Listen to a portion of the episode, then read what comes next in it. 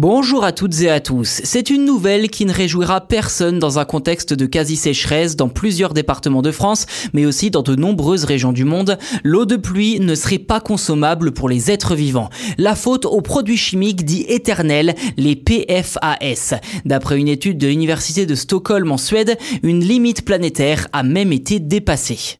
Je cite les chercheurs à qui l'on doit cette étude, il n'y a nulle part sur Terre où l'eau de pluie serait propre à la consommation d'après les données que nous avons utilisées. Fin de citation.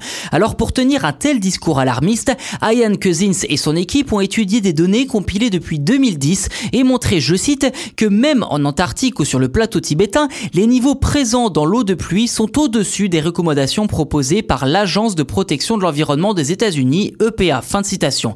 Considérées par beaucoup comme des régions vierges de tout activité humaine, ces zones reculées auraient en réalité des niveaux de PFAS 14 fois supérieurs aux recommandations pour l'eau potable.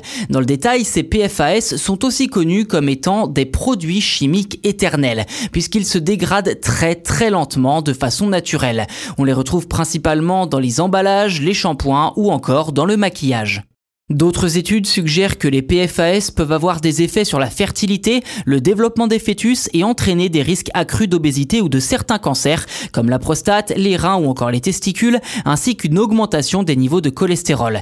D'après Ian Cousins, les PFAS sont, je cite, si persistants et omniprésents qu'ils ne disparaîtront jamais de la Terre. On a rendu la planète inhospitalière à la vie humaine en la contaminant de manière irréversible, ce qui fait que plus rien n'est propre, et au point que ce n'est pas assez propre pour être sûr. Fin de citation.